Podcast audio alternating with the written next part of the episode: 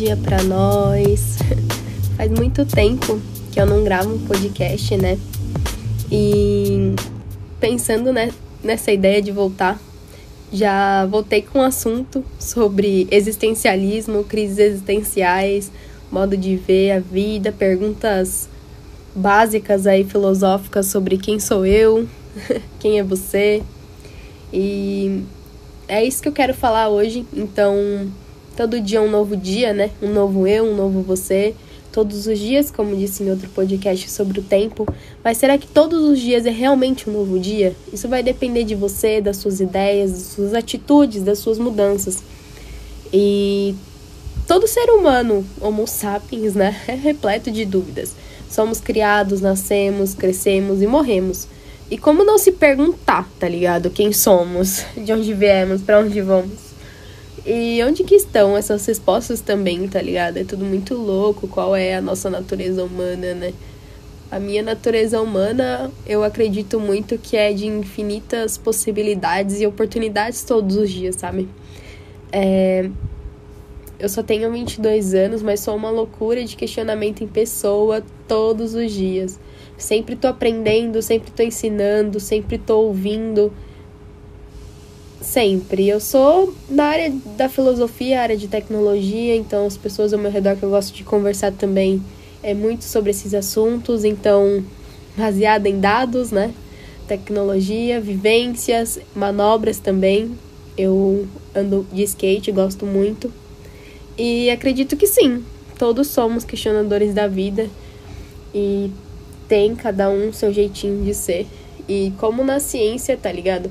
O ser humano é uma espécie viva também, diferente das demais por possuir inteligência, né? Tem razão, emoção, sentimento, várias outras evoluções também muito complexas, tá ligado? Da nossa consciência que os animais não têm.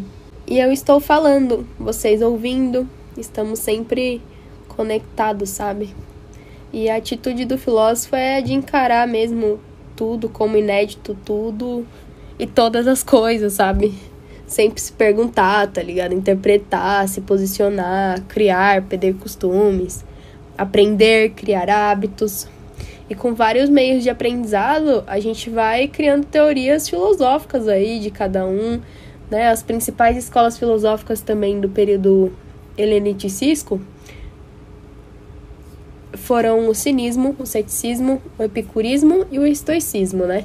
Todos eles procuravam, é, basicamente, tá ligado? Estabelecer um conjunto, assim, de preceitos racionais para dirigir uma vida de cada um, tá ligado? Através da ausência do sofrimento, chegar num, num ponto, uma felicidade, num bem-estar. E eu vou resumir bem mesmo, né? O cinismo ele foi uma escola filosófica grega que levava aos extremos a tese socrática.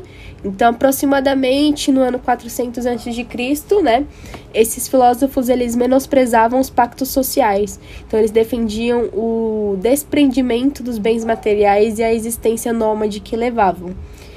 Né, esse era o cinismo. Agora, o ceticismo era já qualquer situação de questionamento em relação a algum conhecimento, tipo a fatos e opiniões, tipo, vai, a doutrina de, de, questionamento ela foi fundada no século IV a.C. Então eles acreditavam que os indivíduos não iam chegar a nenhuma certeza de nada, tá ligado? De nenhuma pergunta sobre a vida, sobre a ciência. O ceticismo tinha esse essa opinião de não ter certeza de nada. Já o epicurismo, né, é uma escola filosófica criada por Epicuro de Salmos, em meados do século IV, também antes de Cristo, no período pós-socrático ali, que afirmava que para atingir um estado em plena liberdade, tranquilidade, libertação do medo, tá ligado? O indivíduo ele deveria manter-se em busca de prazeres moderados. Tipo, tudo com muito equilíbrio, dividindo os prazeres das vidas em duas categorias, eles falavam, né? Os imediatos e os duradouros. Essa, essa tese é muito legal também, eu acredito, né?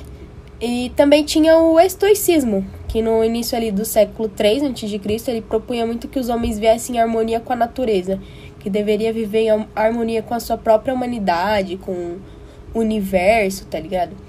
E o universo governado ali por uma razão e por uma lógica, né? E a partir desses princípios também era muito possível entender que uma pessoa estoica é aquela que não se deixava levar por crenças, tá ligado? Por paixões, por sentimentos, que eram muito capazes de tirar a racionalidade, tá ligado? De uma pessoa na hora de agir, como desejos, dor, medo, prazer. E a gente vê muitas pessoas assim no nosso cotidiano, tá ligado? Isso é lá antes de Cristo, mas, mano, a gente vê. E assim como tudo, o Yin Yang, a gente pode perceber isso também, a ignorância, né? Sendo como um modo de, de pensar. E assim como tudo, né? A filosofia também tem toda a questão ética e moral e como viver em uma vida feliz, tendo seus princípios, né? Tem a busca pela felicidade, pelo ego, tem o, o bem, o mal, o lado positivo, o lado negativo, sempre em equilíbrio também. E eu vou falar um pouco também sobre atitudes filosóficas do nosso cotidiano mesmo, que no que vivemos, no que presenciamos e precisam ser refletidas, né? Nessa era dos dados e informação desnecessária também, é muito normal a gente se questionar da nossa existência, da nossa vida, né? Muita muita coisa pra gente ver, realmente. E a psicoterapia existencial também, né? Por exemplo, é outra formação de de de, pix, é, de psicoterapia, baseada ali no modelo da natureza humana, no existencialismo, e na experiência né, desenvolvida pela tradição existencial, tanto na filosofia europeia, né, no pressuposto que o ser humano é livre para fazer suas escolhas, com vivências e experiências através da psicologia, também tem o existencialismo ali que se concentrava em conceitos universalmente aplicáveis à existência humana, tipo morte, liberdade, responsabilidade, significado das suas vidas. E ao invés de considerar todas essas experiências, né, como ansiedade, depressão, como presença de uma doença mental, a psicoterapia existencial vê essas experiências como os estágios naturais, um processo normal de desenvolvimento e amadurecimento do ser humano. Mas todo mundo entende que é muito sofrido também, né? A gente, a gente presencia isso no nosso dia a dia. E para o existencialismo, o ser humano é a primeira existência, para depois, depois ser a essência. Só depois. E isso significa também que não existe uma natureza que determine que o indivíduo será, tá ligado? Sabe, se sua essência é formada após existir, ela é formada através de suas vivências e experiências da sua liberdade, da sua responsabilidade de fazer suas escolhas. Né? Tem uma frase da Simone de Belvon que é o segredo da felicidade é o cúmulo da arte viver como todo mundo e ser como ninguém. Então, de novo, o segredo da felicidade é o cúmulo da arte é viver como todo mundo e ser como ninguém. Eu realmente sou o que faço todos os dias. Né? Eu sou as minhas vivências, eu sou a minha experiência. Você também é as suas. E como Platão diz também, uma vida sem reflexão não vale a pena ser vivida. Né? A gente pode negar as, as nossas certezas do nosso senso comum, do padrão da rotina, e o primeiro momento do método proposto pela filosofia é negar, é se questionar, é prever outra possibilidade, outra oportunidade. Sabe, o Platão afirmava sobre a importância ali do olhar crítico sobre a realidade e a necessidade da busca por novos saberes, Sabe, se eu posso me impor, o outro também pode, não pode? Pode sim. Né? E tem perguntas que nunca vamos encontrar respostas realmente eficazes. Né? E tá, tá tudo bem, tá tudo bem. O processo é o mais importante, o questionamento que pode até não ser necessário em hipótese nenhuma, aquelas perguntas nada a ver que a gente faz, que por que que o, que o céu é azul no meio de uma conversa com um amigo que não tá nem aí, tá ligado? É. Tem perguntas que a gente nunca vai encontrar respostas. E tá tudo bem, o processo é o mais importante. O questionamento pode até não ser necessário, mas a iniciativa e a coragem de transcender, de avaliar, de atribuir sentido, de você buscar e transformar sempre que puder, é incrível, é incrível.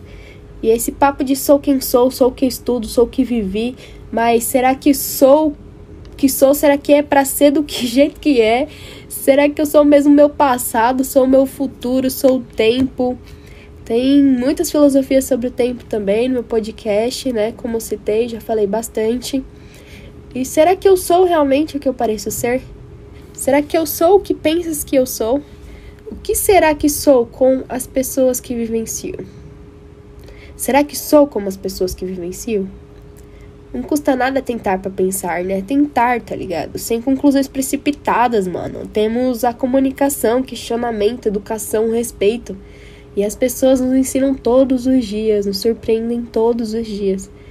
Com aquela frase de olhar outra vez também sobre o respeito que eu falei em outro podcast, trazendo confiança, humildade, o respeito que se contradiz, consegue se conversar, criar, melhorar, aprender, ensinar, tudo nessa vida. E temos tantas preocupações desnecessárias também, intensas, excessivas, persistentes. Temos medos de situações cotidianas. Estamos no século XXI, geração Z, e com muitos acontecimentos aí, muitas informações. É sempre muito mais fácil falar também do que fazer. Sempre vai ter quem soma, quem some. Tem quem saiba falar, mas não saiba ouvir. Tem quem escute, quem se inspire. Então faça. Para mim só faz sentido tentar fazer, tá ligado? E a natureza não faz nada em vão, como diz Aristóteles. A natureza não faz nada em vão. As percepções mudam todos os dias e todos os dias podem ter sido diferentes em várias outras dimensões paralelas por aí. Mas aí tá a brincadeira de parar pra pensar que quase nunca o que você pensou que iria ser, tá ligado? O que eu sei que ainda não sei. O que eu posso fazer para melhorar que da hora conseguir depois da iniciativa, seja depois de muito sacrifício ou de prima, como dizem os skatistas, acertar a manobra de prima, gente. É sensacional e é o certo. Muito bom conseguir, mas também respeitar experiências que não podem se repetir. Tem coisas que dá para mudar o rumo aí nas outras dimensões, como mencionei, mas com as tentativas estamos aqui para aprender, para viver, tentar.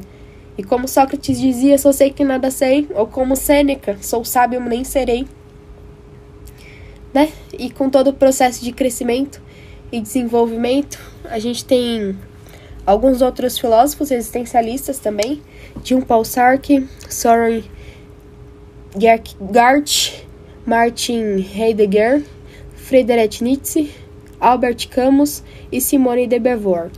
Espero que vocês tenham gostado aí. Vários questionamentos existencialistas para nós e um pouco sobre filosofia. Valeu! Sei que hoje você tem muito, amanhã você tem pouco. Hoje tu é ninguém, mas amanhã você pode ser outro.